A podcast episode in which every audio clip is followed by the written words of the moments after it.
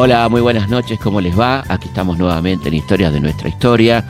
En este caso vamos a recordar a, un querido eh, personaje, querido amigo y gran director, hombre comprometido con, la política, hombre que recorrió gran parte de la historia política argentina desde mediados de los 60 hasta su muerte, y, y un gran cineasta que nos dejó obras inolvidables, ¿no? Estamos hablando nada más y nada menos que de Pino Solanas. Vamos a recordar un reportaje que le hicimos hace varios años en su hermosa casa, este, donde nos mostró muchas cosas, nos contó muchas cosas, objetos, recuerdos, fotografías. Bueno, eh, de todo eso vamos a estar hablando en esta hora, recordando al enorme Pino Solanas. Historias de nuestra historia, con Felipe Piña.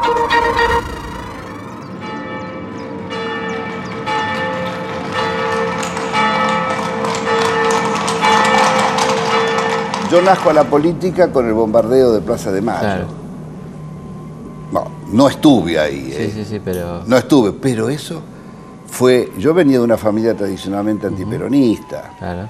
Mi padre un médico, nacimos en Olivos, todo. Clase burguesa profesional. ¿Me entiendes?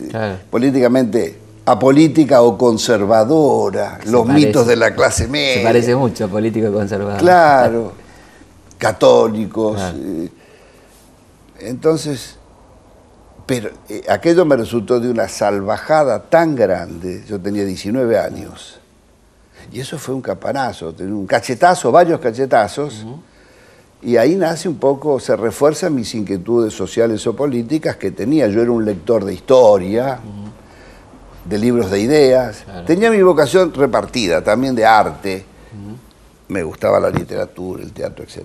Pero en esos años entonces fueron años calientes, después vienen los fusilamientos del 56. Era impensable. La que era dictadura, resulta que estos que eran los democráticos y libertadores tenían 4.000 presos confinados en la Patagonia, fusilaban. Y es la época también de petróleo y política. Y es la época también donde se caen grandes mitos mundiales. Eh, descubrimos que efectivamente buena parte de, las chicanas de las elecciones del Radar Diges sobre la Unión Soviética eran ciertas. Khrushchev 20 congresos. Y después Praga, después Hungría, digamos. Era, era, una época de rotura de grandes mitos históricos y entonces en esa orfandad uno rápido buscaba. Y también es la época donde se escribe petróleo y política. Y mi generación, teníamos 20, 21 años, consumió ese, ese libraco, que era bueno. Buen libro. era buen libro. Y aparte de eso, yo, este, de los primeros libros de historia o de política, ¿sabes cuál fue? Política Británica en el Río de la Plata. Calabrini. Yo vivía a la vuelta de Calabrini. Y yo era amigo de Giulio Scalabrini. Y en aquel momento estudiaba Derecho. Y estudiaba con Yuyo. Entonces, este, por supuesto, no valoraba todo el aporte extraordinario todavía de Raúl Scalabrini, pero aquel libro fue, y es un libro escrito con, mucho amor, tiene, con mucha poesía, con un gran cariño hacia el país. Aquello la verdad que me dio vuelta. Y me interesaba mucho el tema de energía.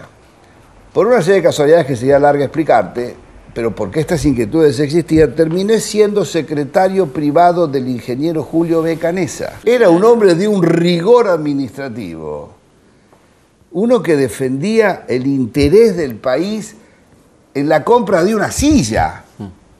¿Dónde están los cinco presupuestos? ¿Cómo se extraña? Pero querido, heredero de aquel Mosconi, lo había trabajado en IPF. Mosconi no te daba un lápiz nuevo si no en IPF si no entregabas el cabo del lápiz usado. Gastadito. Gastadito. Entonces, eran hombres formados en otra ética y eran hacedores. Cuando él le dice a Perón, no, pero nosotros podemos traer el gas que se está desperdiciando desde Comodoro Rivadavia. ¿Pero cómo? ¿1.800 kilómetros o 2.000? Lo podemos traer. Sin crédito extranjero y con tecnología nacional, él logra construir en esos años el gasoducto más largo del mundo. Y en esas épocas yo era, era un militante contestatario de todas las barbaridades, por supuesto. Yo salí indignado de todas las traiciones de Frondizi. Claro. Claro. El, el primer indignado que le costó la vida fue Scalabrini. O sea, que esos famosos artículos de la revista ¿Qué, no? Pero claro, Polémica. termina siendo con Jaureche los dos editorialistas de que cuando Claro. que fue el puente entre la intransigencia radical y el peronismo proscripto, Claro. levantando un proyecto nacionalista democrático popular y contra la represión gorila. Y para enfrentar al continuismo gorila, eh, eh, lo bueno era, eh, surgía Frondizi como la alternativa, que había prometido acabar con la legislación represiva. A las pocas semanas de asumir Frondizi, lejos de terminar con la legislación, asciende a almirante a Rojas y a general de ejército a Aramburu. Y lanza el plan con Intes, ¿no? Plan con Intes y los contratos petroleros. Todo lo contrario de petróleo y política, digamos. Todo lo contrario, Mm. pero además al pobre Scalabrini le dan a leer una versión de los contratos que no es la que se firma. Claro, Y él había hecho sus reparos claro. y se queda tranquilo. Y lo- en fin, el golpe que tuvo Scalabrini cuando le vienen a decir, nos han engañado, los contratos son estos. Y al día siguiente escucha por radio. Y eso fue, sintió como si una espada lo hubiera cortado por la mitad. Claro. Empieza a morir, digamos. Se empieza a ver- mirá, Semanas después, por supuesto, ya se le venía anunciando un cáncer de pulmón porque él fumaba, no sé, cuatro o cinco paquetes por día, pero se encerró en su estudio solo con los cigarrillos. Claro, a morir. A digamos. morir, no, no quería ni salir. Se sentía corresponsable de haber ayudado al voto a semejante traidor. Terrible, ¿no? Terrible. ¿Y tu relación con el cine cómo empieza? Como... Bueno, en aquel momento estaba lejos, no había escuela de cine, yo estudiaba. Cuando salgo, cuando, en el año 59, casualmente, cuando nos echan, vuelvo al arte. Siempre es un buen refugio, ¿no? Vuelvo Sí. al arte, pobre y miserable, vuelvo al arte. Y, y empiezo a transitar las profesiones más marginales del arte. Por ejemplo. Me gano la vida escribiendo guiones de historieta y de fotonovela. Ah, Mi hermano era guionista de historietas y amigo de Westergel. Uy. Y escribía cosas buenas, por ejemplo, hizo una historieta que era muy famosa, era el Cabo Sabino, Cabo Sabino, claro. para Ramón Columba. Una editorial Columba. Columba. El Tony, D'Artagnan. Bueno, después me empezó mi hermano a pasar, eh, él no- eh, ella empezó a trabajar en otras cosas, se metió en la publicidad y entonces me empezó a derivar a mí sus historietas, que las firmaba él, pero las escribía yo. Claro.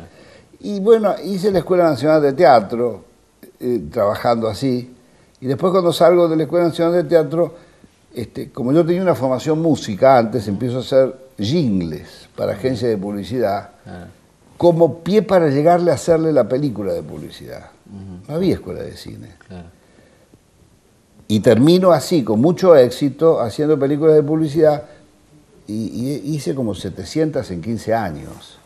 Pero tenía un ritmo loco, pero eso me permitió filmar en todas circunstancias, aprender la técnica, gastar decenas de miles de metros de película. Claro. La síntesis también, ¿no? La síntesis. Claro. Y sí, eh, un trabajo muy, muy prolijo. Claro. Y de, en dos segundos. De impacto, ¿no? Impacto, vos Claro. tenés que ver algo. Claro. Por supuesto, eh, muy peligroso, porque la, la- la deformación estética que te puede dar eso.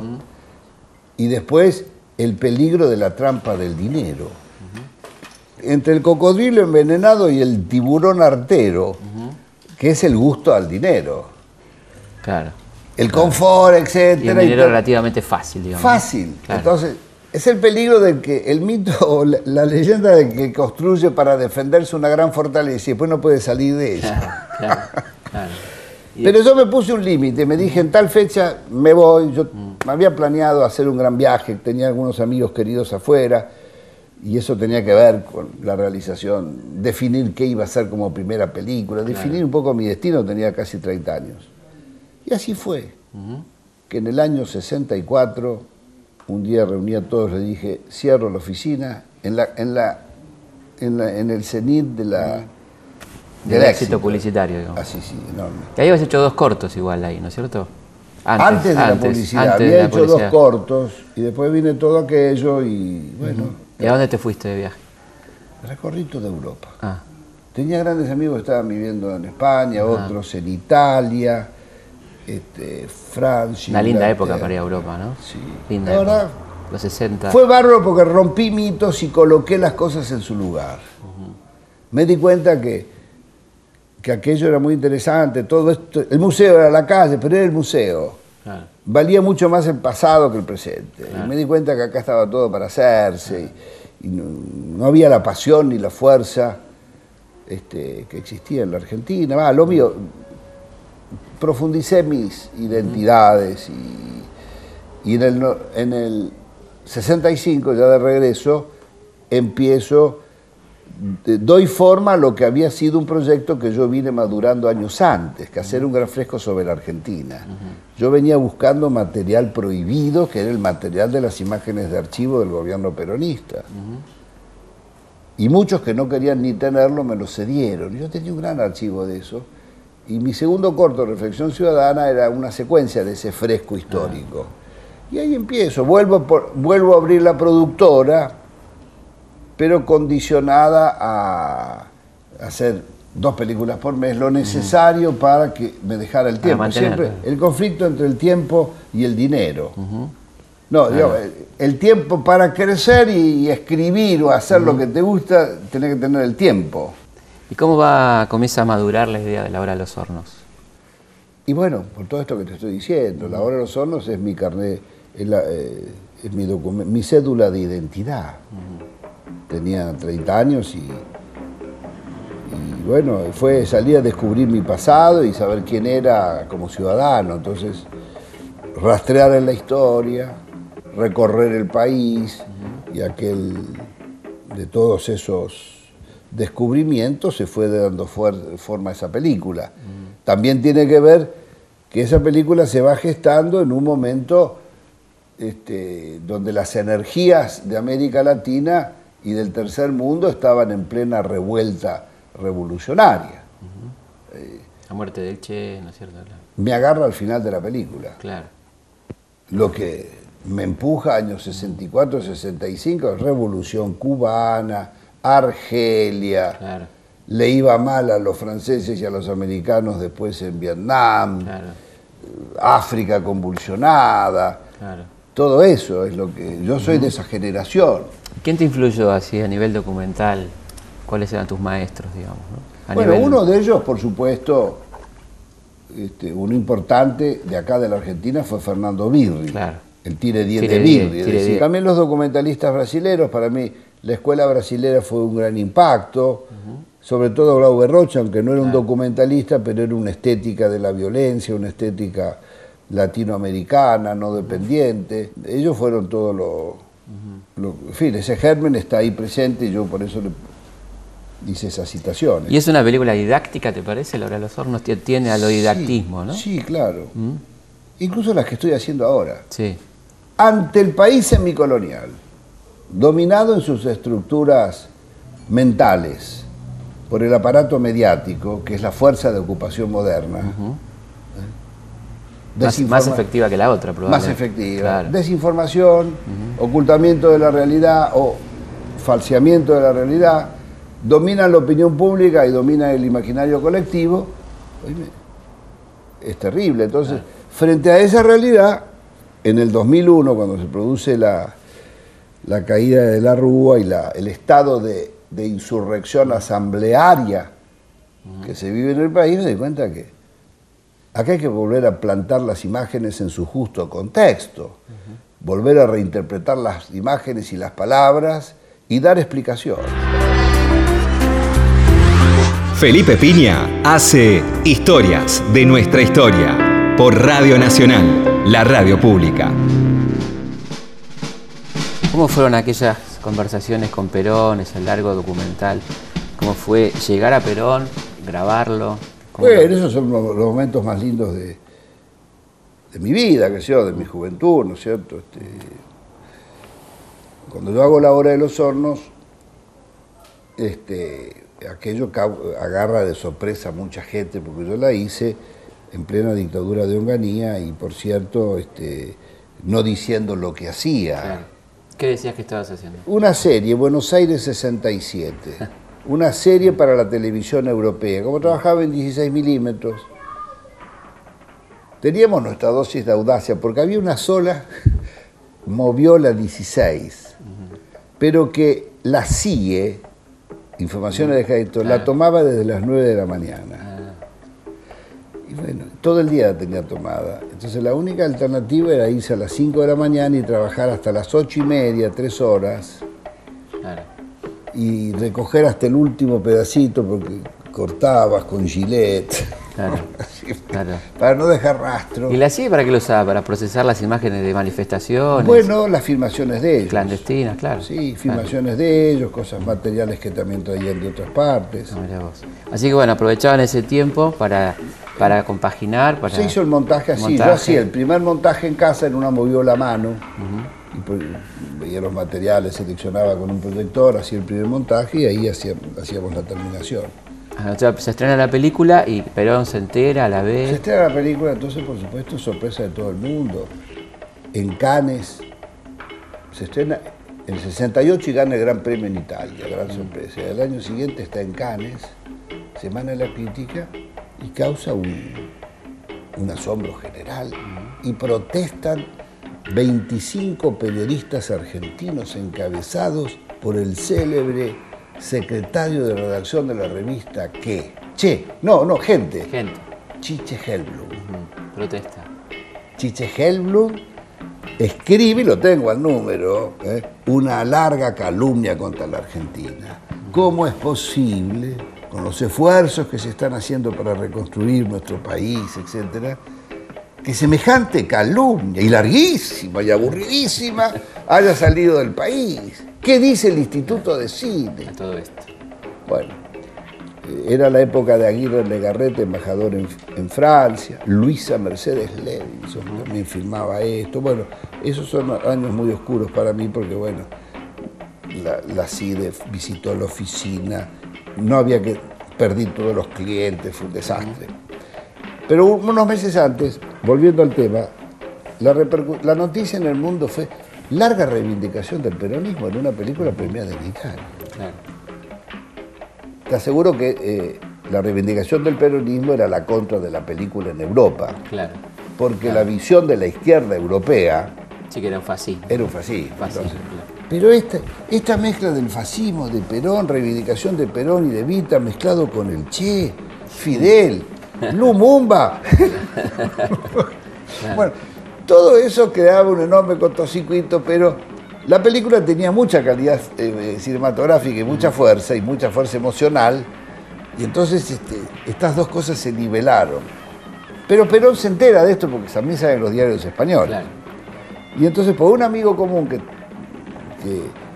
lo visitaba a Perón, que amigo mío que vivía en España, por intermedio de Villalón, y Jorge Antonio, eran los dos las dos puertas de acceso a Perón eran Villalón y Jorge Antonio. Yo recibo la noticia de que el general estaría muy complacido de conocerme y de ver la película. Y así fue que lo visito, agosto del 68. O sea que la hora de los hornos se estrena a la semana de terminar el mayo francés. Y la película se coloca en la cresta de la ola por todas las propuestas que tenía. Además traía propuestas de destrucción del espectáculo en sí mismo, película muy influida por las ideas de Frank Fanon, de Messer, Marcuse, ¿no? Marcuse, las ideas también, había mucho Sartre, colonialismo y neocolonialismo. Bueno, nosotros colocábamos una cartel con una frase de Frank Fanon en la sala que decía, todo espectador es un cobarde o un traidor.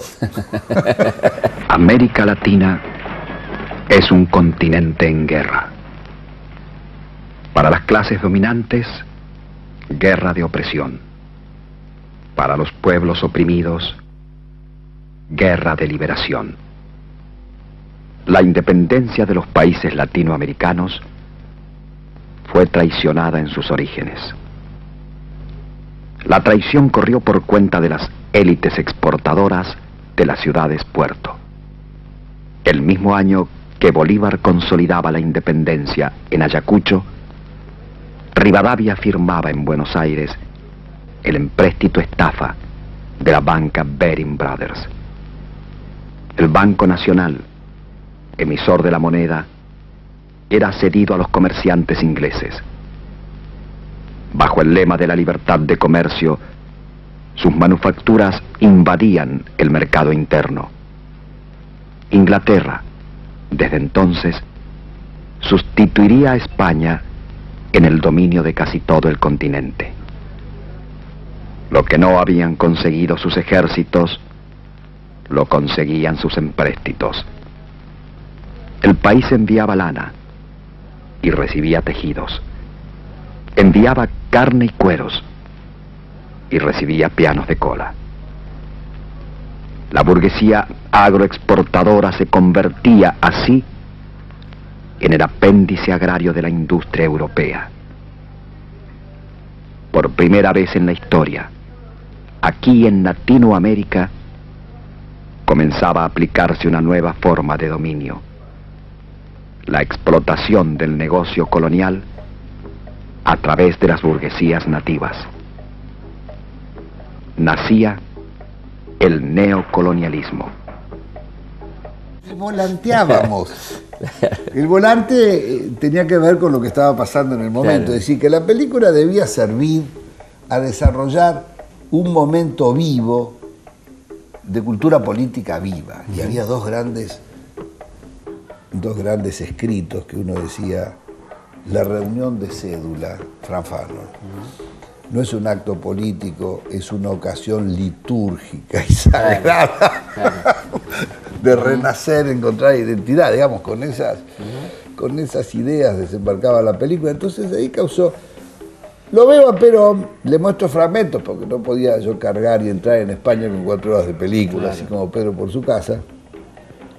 Y fue bárbaro eso. Al viejo le encantó la idea, este, mucho estímulo. Eh, y ya le planteé en aquel momento lo que sería extraordinario si hacer algo con usted, general. Usted se está manejando con un medio ya anacrónico, el cassette. Claro. Pero no tiene la convicción de lo que yo estoy viéndolo ahora. Claro. Y además hay una generación de jóvenes que nunca lo vio a usted hablar. Claro. Le gustó, le dije, bueno, pero ¿cómo? Bueno, vamos a tratar de organizarlo. La idea quedó picando.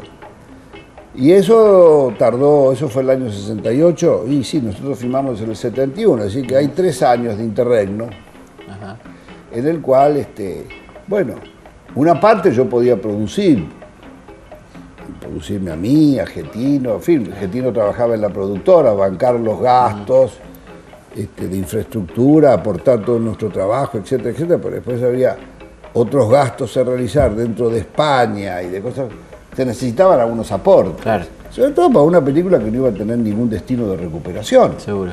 Porque era para el circuito militante. Fondo, perdido. Claro, claro. Bueno, así fue que algo aportó Jorge Antonio, algo aportó Villalón, la tercera parte de, lo prometido. este, y bueno, en el año 71 ya nos embarcamos a filmar ya desde mayo estábamos en Europa, un proceso que tardó cinco o seis meses entre filmar y montar. ¿Y cuántos días fue estuviste con Perón? Más recuerdo los días perdidos que los días filmados. ¿Por qué se perdían? Y que yo ibas y no, estaba todo arreglado, a las 8 empezabas, llegabas y armabas la cámara y media hora después llegaban dos personajes importantísimos y claro. No va a poder filmar. Vamos a una pausa y seguimos aquí en historias de nuestra historia. Felipe Piña hace Historias de nuestra historia por Nacional AM870, la radio pública. Seguimos en Historias de nuestra historia.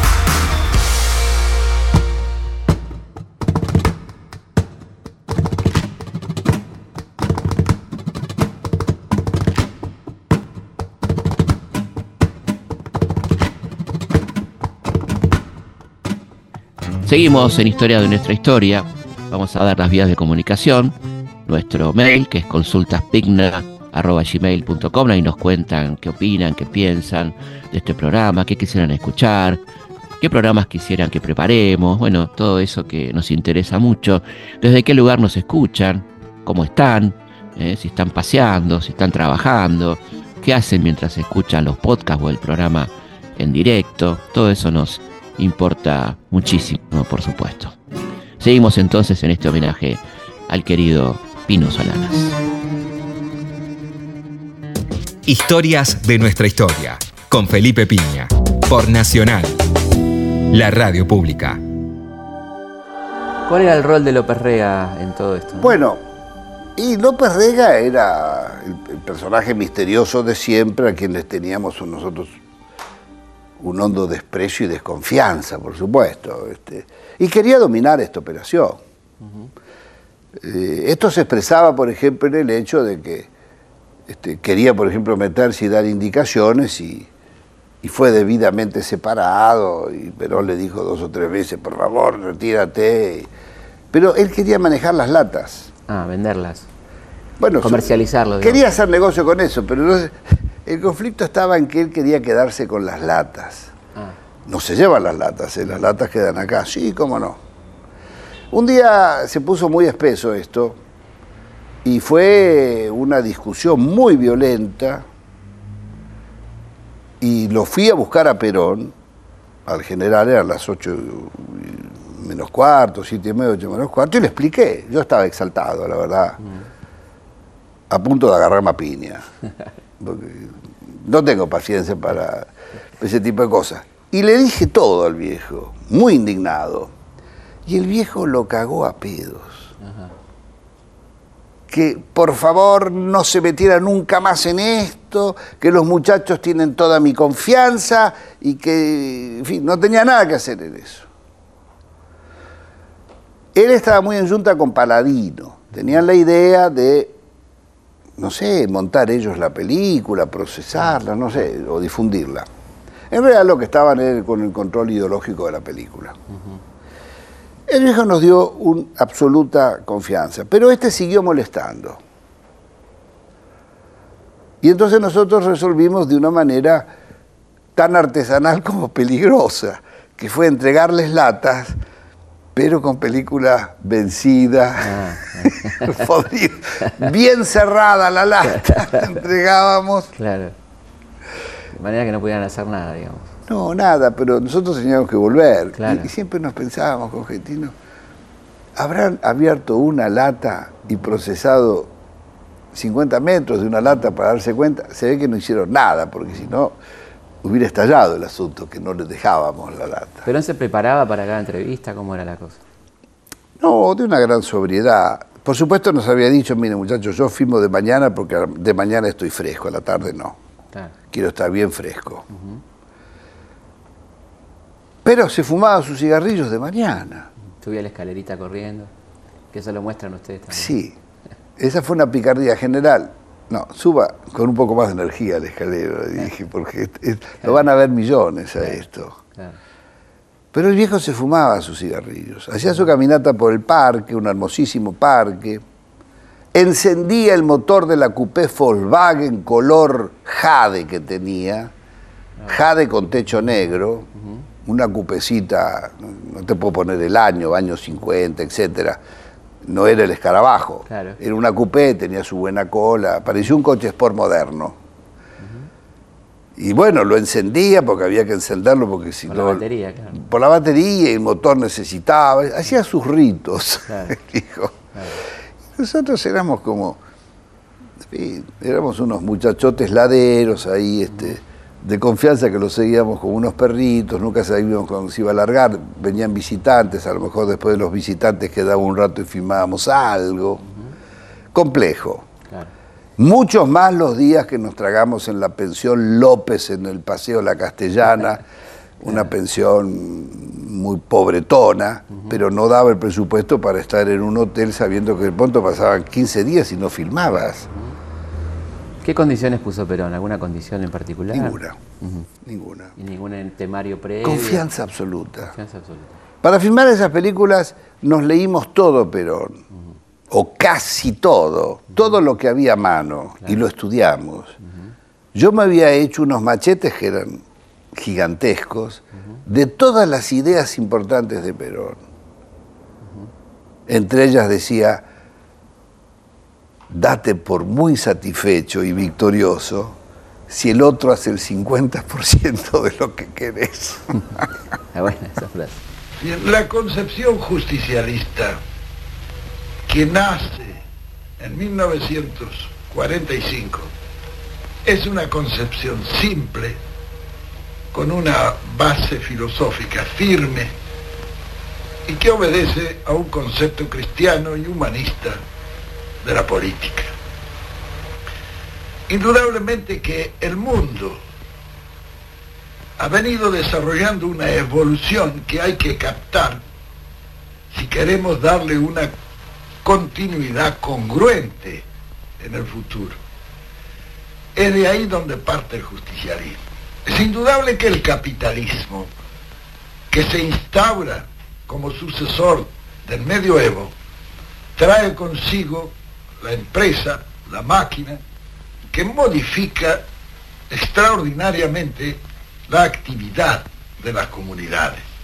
No podemos negar que en los dos siglos de acción del capitalismo, el mundo técnico y científicamente ha progresado más que en los diez siglos precedentes, aunque indudablemente ese progreso ha gravitado sobre las espaldas de los pueblos que han vivido sacrificados y miserables durante esos dos siglos.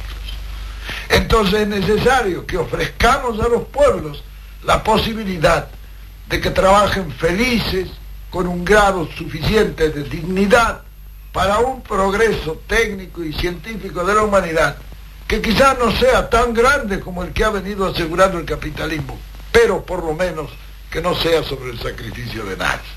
Pueblos felices trabajando por la grandeza de un mundo futuro, pero sin sacrificio y sin dolor. Que eso es lo humano, que eso es lo natural y que es también lo científico. ¿Y alguna anécdota que te acuerdes graciosa de, de- de la filmación o alguna cosa que tenga que ver con el humor del viejo? Pocas cosas me acuerdo. Este, había días que estaba de muy buen humor. Otros días estaba tristón eh, Ajá. o preocupado. Y el tercer registro era el registro tipo dirigente enérgico. Esa violencia en manos de los pueblos no es violencia, es justicia. Muchas filmaciones hubo, están mezcladas. Claro. Después, de- esto era un todo y después se fue dividiendo. Como era tanto el material y rico, ¿Cuántas latas se trajeron de Madrid? oh, no tengo ni idea, pero no, no las trajimos de Madrid, íbamos a Roma. A Roma, La base era el montaje, era, era, era Roma. Directamente a Roma. No, esta semana, olvídense, no va a filmar nada, entonces volvíamos a Roma. Claro. Pero también los pasajes eran caros y estar entrando y saliendo con material, complicaciones de producción. Recordemos que estamos en el año 71, Claro. todavía es el franquismo. este, Perón está custodiado por Franco. Claro. Los servicios de informaciones españoles saben que entramos y salimos. Claro. ¿Y el Todo- circuito de, de exhibición de esta película cómo fue? Bueno, te cuento que la película se termina finalmente este, en octubre, fin de septiembre, octubre. Primero va Getino y le lleva a la revolución justicialista. Getino compagina la revolución justicialista y yo hago el montaje de actualización política y doctrinaria, que eran las indicaciones más concretas ligadas a la, a la batalla política que se estaba dando en el momento. Para la El- militancia, Para la militancia. Revolución Justicialista es un poco el gran documento histórico donde Perón cuenta La historia, digamos. cómo hizo su historia, etc. Lo que yo te puedo decir que el día que yo le llevé, en otoño, mediados de otoño, o cerca del 20 de otoño, le llevé la actualización política y me, esperaba con un proyector 16 milímetros, ya sabía, esperaba. Era un día de fiesta para el viejo. La vi yo y él. Una pantallita y el proyector aquí. con la alegría que siguió esa película, primero con la novelería de un chico que le mostrase el juguete que él pensó. ¿Cómo siguió la película? El festejo que había, le encantó las repeticiones. Al final de cada capítulo, recojo las ideas madre del capítulo y las vuelvo a repetir. Mejor, no, él las vuelve a repetir. Me pareció extraordinario eso. No, por supuesto, puedo contestar, esto era didáctica pura, didáctica histórica o didáctica política. Si no lo entendiste, te lo vuelvo a decir. ¿eh? Claro, completamente. Y vuelve el viejo a repetir su idea. Y al final se levantó y hizo así, uy, la cosa que vamos a hacer cuando juntemos todos estos muchachos. Con aquello, aquello el movimiento, todo. Historias de nuestra historia. Es tarde, llueve, es tarde, quédese a comer. Y pasamos al comedor. Había otro invitado, no recuerdo quién era. Estaba López Rega y estaba Isabel. Pero la anécdota interesante es que ahí me cuenta. Isabel dice, ¿sabes, Solanas? ¿Quién está arriba? No. Evita. Evita. Claro. Hace pocos días que la han traído de Milán. Y me cuenta. Shakespeare, viejo. Claro. Había relámpagos, teatro, tragedia. Y me cuenta, fue terrible, pero mudo. Este, lo trajo el coronel Cabanellas. Cabanillas, Cabanillas. Cabanillas, lo que primero Perón, él, él le decía Perón, ¿eh? lo que primero Perón dijo, quiero que abran el cajón. Isabel decía esto. Sí. Entonces, abren el cajón y ¿qué vemos? Todo el cuerpo de Vita mutilado. Golpes en la cara, la nariz achatada, este, bueno, dice que eh, Perón miró eso, lo miró a Cabanellas y le dijo, canallas. Y se fue. Pero en esos días, caminando por el parque, muy severo estaba el viejo, estaba muy melancólico, apesadumbrado, y hay algunas imágenes que lo registran, esa caminata. Y yo le pregunté, este, ¿me permite hacerle una pregunta general? La pregunta del millón. ¿Va a volver? Yo era de una generación que creía que no volvía. Claro. Mejor dicho, creía que no iba a haber elecciones. O mejor dicho, y yo lo pregunto en la película, si hay elecciones, yo le pregunto al general, ¿qué medidas piensa tomar general para evitar otro 21 de marzo? ¿Cuándo fue que le golpe a Frondizi? Sí, 28 de marzo. Bueno, 28 de 28 de marzo. marzo, Del 62. Pero nosotros, que nos habíamos formado, cuando yo tenía 20 años, cuando vino el golpe del 55 tenía 19 años, la generación mía no tuvo una experiencia, no vivió en el ejercicio de las en una Argentina con el ejercicio de las instituciones burguesas y el parlamento y todo eso, entonces, y después siempre golpes de Estado o democracias tuteladas. Claro. No, que yo no, no creíamos. No, creíamos que podía volver el avión, pero lo mandaban de vuelta como en el Claro. 64. Claro. O a lo mejor hay elecciones y si el triunfo es arrollador, de vuelta iba a pasar lo mismo que pasó con Andrés Framini. Lo dejaron asumir. ¿Y qué dijo? Y el viejo, bueno, vamos a ver, qué sé yo, este. ¿Y por qué, general? El problema es que es muy tarde para mí y es temprano para ustedes. Terrible, ¿no? Terrible. Era consciente de eso. Consciente, fíjate vos que lo más interesante de esto es que omita todo lo que está en el medio. Él y la juventud. Claro. Él y la juventud. Claro. No había nada en el medio, y es verdad. La tragedia es que entre él y la generación nuestra eh, no se había podido construir una, en fin, el movimiento no había podido construir su fuerte organización con cuadros que respetaran ese extraordinario legado. Esta es la verdad. Y los dirigentes que surgen de mi generación son buenos en la, en la respuesta, en la resistencia y en la violencia. No en la conducción. Y no, y no son tampoco estadistas. Claro. Y no, querido, eso es, es un gran déficit. Un gran déficit, fue terrorífico. Nadie, inclusive las conducciones de las organizaciones especiales no sabían explicar por qué seguían operando después de marzo del 73. Claro. Al pueblo argentino le había costado muchísimos muertos, 18 años de larga marcha para recuperar las instituciones.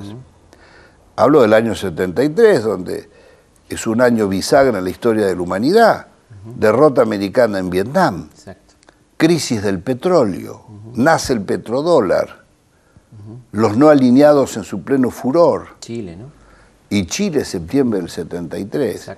Entonces, en esas condiciones ¿Cómo era posible que en lugar de volcar todo su potencial a defender la débil democracia naciente por el cerco que había alrededor de la Argentina, la provocaran? Ya el 25 de mayo fue a los tiros, a la salida de caseros, y, este, lamentable. Historias de nuestra historia, con Felipe Piña. La historia de la separación de la familia de Fierro y su lucha por el reencuentro costó innumerables esfuerzos y está grabada en el alma de los argentinos. Hoy la revivimos como homenaje a la marcha revolucionaria de Fierro y su pueblo. Que el recuerdo de tantos sacrificios nos ayude a consolidar la unidad necesaria para conquistar nuestro destino. Bueno, tu película Los Hijos de Fierro, ¿cómo, cómo surge? Que, y, en esos años. Vos tenías claro que era, que era como tu última película, probablemente, ¿no? Era como un riesgo enorme, ¿no? Mi primera película de ficción. Mi primera digo, por el contexto, era muy peligroso. Muy peligroso y fue muy difícil. Primero esa película nació como un canto a la epopeya de esos 18 años de, de tránsito y además se juntaba con que en el 72 era el centenario de la escritura del poema. Esa película nace como un canto, era la canción de Gesta. Claro. La canción de Rolando, el Cid, no lo sé qué era, era el, poema nuestro, el épico. Claro, muy épico. Y bueno, pero date cuenta que entre la concepción de la película, Concebida entre el año 71 y 72 la estoy escribiendo y empiezo a filmar en el 72, pero viene la masacre de Trelew, muchas dificultades. Porque esa película, para hacerla muy auténtica, a pesar de que era una ficción, quise que fuera interpretada por, sus propios protagonistas. Entonces, Andrés, el hijo mayor de Martín Fierro, no era Julio Trosler, no era la vida de Julio Trosler pero la historia que yo inventaba de Andrés, el hijo mayor de Martín Fierro, que pasa buena parte de su vida en la cárcel sin haber cometido delito alguno, era la historia inspirada en la historia de Julio Trosler, que se, tragó muchísimos años de cárcel. Sobreviviente de la masacre, ¿no? Claro, por haber luchado en defensa de la Constitución Nacional, sin haber cometido ningún delito. yo fui componiendo las figuras de esta historia inspirándome en la historia de la resistencia de esos años. Y después, inspirado también en algunas, yo lo traté bastante al viejo Carlos Astrada, me había impactado mucho el mito gaucho, lo traté también bastante en esas, antes, ¿no? En los años 50, 60, lo traté bastante a Jaureche y, Marechal, las interpretaciones Martín Ferrescas de Marechal, extraordinarias. Y es una película que también prefigura lo que viene, evidentemente, ¿no? Sí, premonitoria. Pensá vos que, siendo su jefe de policía de la provincia de Buenos Aires, el hijo mayor, vino con su custodio y auto. Era la época de la gobernación de Videgain. Videgain. Vino el rodaje de la secuencia de los fantasmas, de las últimas. Y los fantasmas está diciendo, en los fantasmas llega un viejo soldado de las guerras de la independencia arrastrando una canasta y saca las cabezas de cada uno de los tres. Y están todas las premoniciones, son todos los fantasmas, y que luego se iban... Mira, escuchás eso y lo que pasó es casi exacto. ¿Qué es este, la Argentina latente? Y la Argentina latente es salir a rescatar las capacidades este, creativas y científicas que demostró la Argentina. Filmando estas películas, porque la he filmado en paralelo con las otras dos, con Memoria del Saqueo y La Dignidad. Una cosa que descubrí es que el lavado de cerebro de esta ocupación de nuestros espacios mentales que han hecho los medios, un nubilado a buena parte de la población. No hablo del modesto trabajador, yo le pregunto a un funcionario, le pregunto a un médico, le pregunto a un legislador, y no tiene ni la más remota idea de lo que es el patrimonio nacional. Voy a la Facultad de Economía y no hay ninguna materia que estudie el patrimonio. Pero ¿cómo? Acá salen doctores en ciencia económica. El patrimonio nacional, que compone además de sus recursos naturales, la infraestructura estratégica del país, también es las empresas de servicios que están activas. Claro. ¿No hay nadie que los estudie? No. No. No. y siempre es entre el 20 y el 40 o 50% del Producto Bruto Interno está manejado por el espacio que ocupa el sector público. En Alemania hoy es el 47%. En Francia llega al 42%.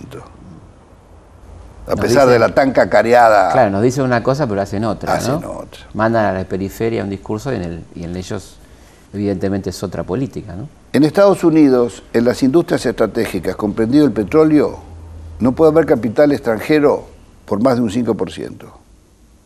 Anotate esta. eh. Claro. Los- y en toda inversión de capital federal norteamericano, Mm, no puede ir a parar a ninguna otra empresa que no sea de nacionalidad norteamericana.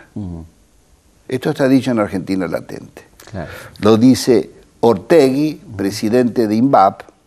Argentina produce satélites iguales o mejores que los que se hacen en Estados Unidos y tres veces más baratos. No le podemos vender porque los dineros federales de Estados Unidos solo se invierten en producciones local, norteamericanas. claro. En Brasil y en Australia, el 50%. Le hemos vendido a Australia, ¿no? Tecnología. Le hemos nuclear. vendido. Entonces, Argentina Latente lo que hace es, es como un viaje de descubrimiento por lo que hemos hecho, lo que fuimos capaces de hacer en ciencia y técnica y que todavía somos capaces. Y esto está contado a través de sus protagonistas, que son ingenieros, físicos, biólogos, científicos, investigadores, que nadie conoce. Los de ahora y los de antes. Vos preguntás, ¿quién es Enrique Gaviola? ¿Quién?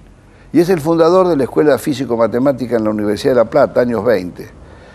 Uno que termina el doctorado con la generación de la, de la física cuántica en Alemania.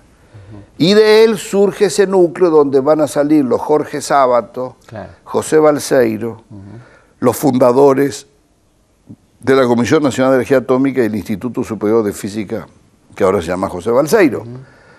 Y tercera generación, digamos, los nietos de, de Gaviola,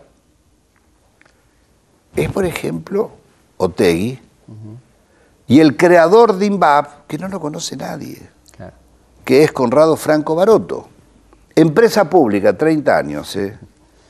que es hipereficiente, número uno en el mundo en ciertas áreas, reactores de investigación científica, gana muchísimo dinero, demuestra que la empresa Puede ser el mito, eficiente, claro. puede ser eficiente, Rentable. rentable. Pero además Baroto, la trascendencia de Baroto, que no hay periodista que lo conozca, es que fue el jefe de la misión de enriquecimiento de uranio.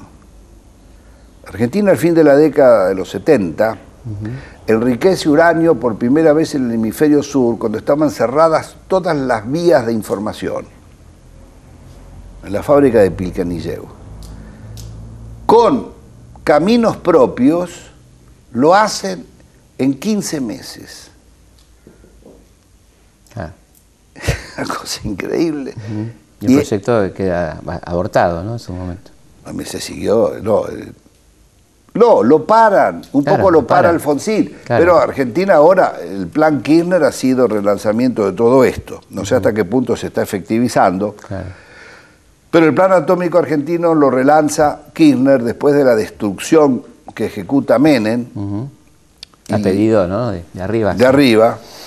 Y entonces ese plan comporta la terminación de Atucha 2, ir hacia Atucha 3, la construcción del reactor argentino de potencia, es decir, es un reactor usina que va a poder alimentar ciudades hasta 100.000 habitantes. Es el, el proyecto Karen, que hace 20 años que lo tiene, que sería una revolución extraordinaria porque lo podríamos vender a, a decenas de países.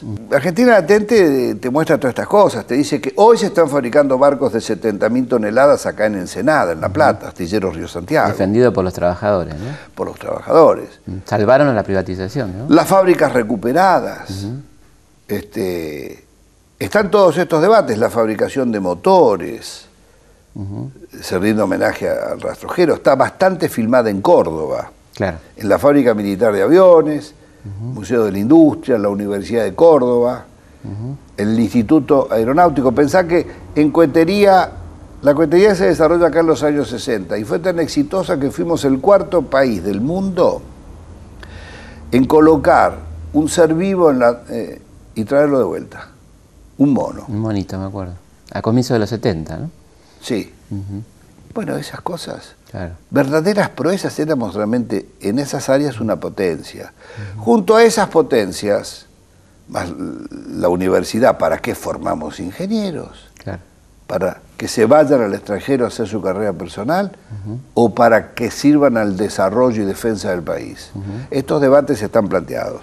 Y todo el mundo ignora que Argentina hoy es la niña mimada de las transnacionales de la minería. Somos la sexta reserva metalífera del planeta. Sexta. Colosales reservas que se van sin ningún control público y para que se las lleven ellos no pagan ni un impuesto, Bajo la lumbrera, por ejemplo. no pagan ni un impuesto y nosotros pagamos encima. Felipe, la dificultad de lo que te estoy diciendo es que cuesta creerlo. Sí, claro. Las regalías son del 3, pero descuentan todos los gastos. En realidad pagan el 1. Pero los de, hay decretos, y firmados por este gobierno, de reintegros a las exportaciones mineras que van del 2,5%, como es el caso de Catamarca del noroeste, al 7% las de la Patagonia. Esos reintegros a las exportaciones duplican o triplican las inversiones de las mineras en mano de obra en la Argentina. claro. Se llevan todo, El oro, por ejemplo, ¿no? el oro, se llevan todo, hoy la niña mimada es el oro. Claro.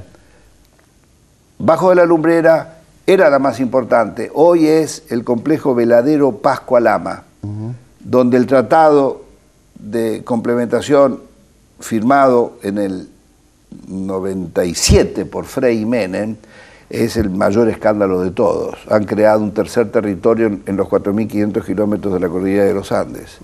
Es el territorio de las transnacionales. No es ni de Chile ni de Argentina. Es de las transnacionales. Claro. Pueden hacer lo que quieran. Así estamos. Bueno, Pino, muchísimas gracias. Muchas gracias, querido.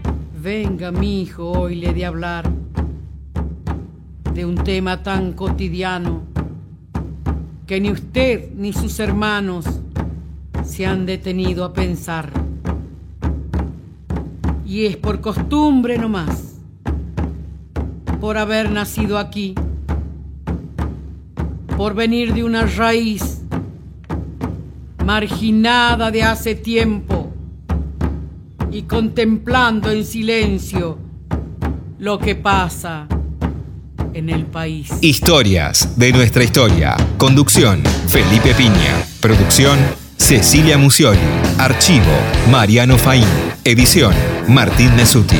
Tal vez nunca meditó que usted con esas dos manos asiste a pagos